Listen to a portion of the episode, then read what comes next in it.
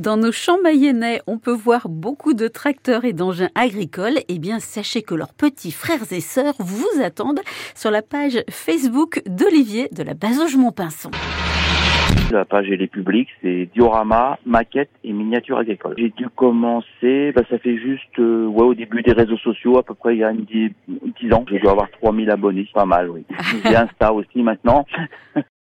qu'on appelle des dioramas. On fait les mises en scène du travail en fonction de l'outil qu'on a, le tracteur et l'outil. Soit c'est la préparation du sol, soit c'est les moissons, soit c'est l'ensilage, quoi.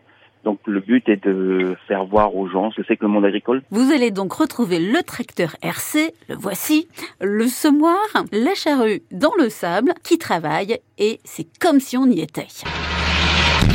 Alors la plupart des maquettes, je les achète et puis depuis quelques années, je commence à en fabriquer en 3D. Et moi, je réalise bah, les décors, ou les bâtiments, ça dépend ce que j'ai envie de faire, ce que j'ai comme maquette devant moi. Quoi. Olivier, qui en plus de sa page Facebook où vous retrouvez donc tous ces engins agricoles en action à travers des vidéos, a la bonne idée d'organiser une septième exposition à Mayenne. Et c'est pour la bonne cause. Alors salle polyvalente de Mayenne, donc on aura 2500 mètres carrés de miniatures et environ 500 mètres carrés de radiocommandés. Et là par contre on est plus dans le travaux public, les camions et un petit peu d'agricole. Et là ça sera vraiment du radiocommandé à une autre échelle. Les miniatures c'est de l'échelle 1,32 et le radiocommandé, on est sur du 1 16e qui est un peu plus gros quoi.